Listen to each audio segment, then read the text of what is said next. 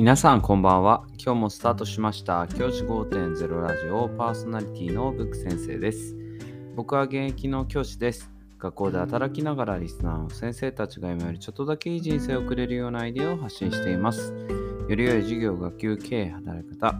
同僚保護者、児童生徒との人間関係、お金のことなど、聞かないよりは聞いた方がいい内容を毎朝6時に、休みの日は夜に放送しています。通勤の後から10分間聞き流すだけでも役立つ内容です。一人でも多くのリスナーの先生たちと一緒に良い教師人生を送ることが目的のラジオです。今回のテーマは、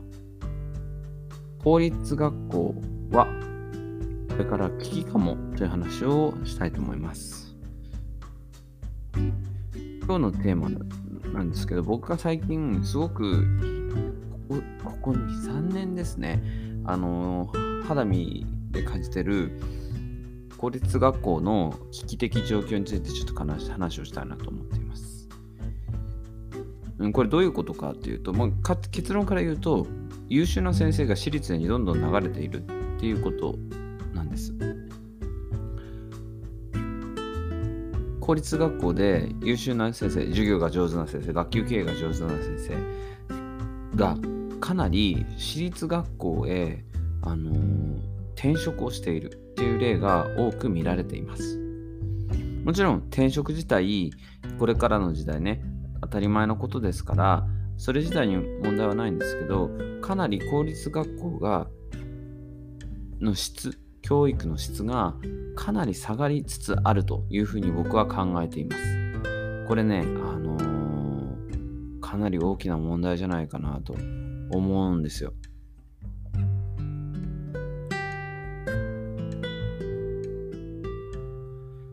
なんでかっていうと、今、公立学校が抱えている問題って、例えばブラックだと言われる状態、長時間労働、そして安い賃金っていう状態がこれ以上続くと、この優秀な先生ほど転職の時代だからこそですね、周りもいろんな方が転職してるわけじゃないですか。他の職種の方々も。なので、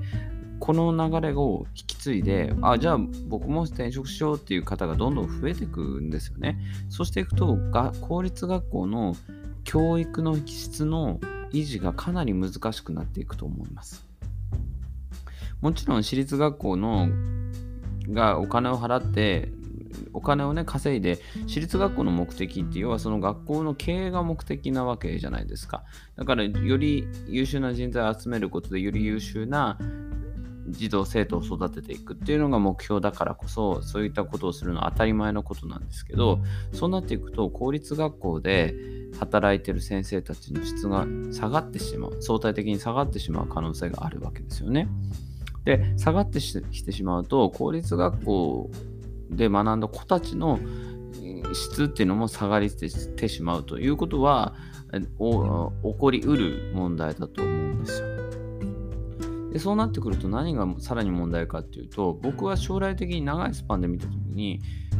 教育格差がかなり大きくなっていくんじゃないかなというふうに思っているんです。教育格差。どんな教育を受けてきたかによって将来つける職業だったりとかあるいは将来持つスキルだったりとかが大きく変わってくるということが僕は多分にして起こると思っています。今以上にその差が大きくなっていく。で教育の格差は経済格差に直結しますから貧富の差が拡大していくんじゃないかという不安を感じています。で僕はここで繰り返し言うのは私立対公立っていう話ではなくてそういった話ではなくて、私立学校に優秀な人材がどんどん流れているっていうことは、公立学校がもう少し教師への待遇を有待遇を良くしていかなければいけないっていうことだと思うんですよ。待遇を良くしていく中で子供子たちを育てていくっていうのが大事になってくるんじゃないかなというふうに思います。僕自身も今公立学校で働いてますけど将来ね、もし自分のがスキルアップしていって、私立の学校からよ声がかかって、その時にもし公立学校で働いて、今現在別に不満を感じている、まあ不満を100%感じてるわけではないので、あれですけども、将来的にそれが変わっていく可能性もあると思っているんですよ。そうなった時に、じゃあ公立学校で勤めてる先生たちと私立学校で勤めてる先生たちとの差がどんどん広がっていくこれからの世の中で子どもたちの質を高めていく底上げしていくことはできるのか格差を埋まっていくのかっていうことはすごく考えなきゃいけない問題じゃないかなというふうに思っています。僕は公立学校公教育の目的っていうのはやはり将来その子たちが食いっぱぐれない子供たちを育てることってやっぱ大事なことだと思うんですよ。それを鍛えていく場として僕たちは考えていかなきゃいけないのは教員の待遇を良くしていくことあるいは、まあ、僕たち個人レベルでできることはやっぱ働き方改革ですよね。より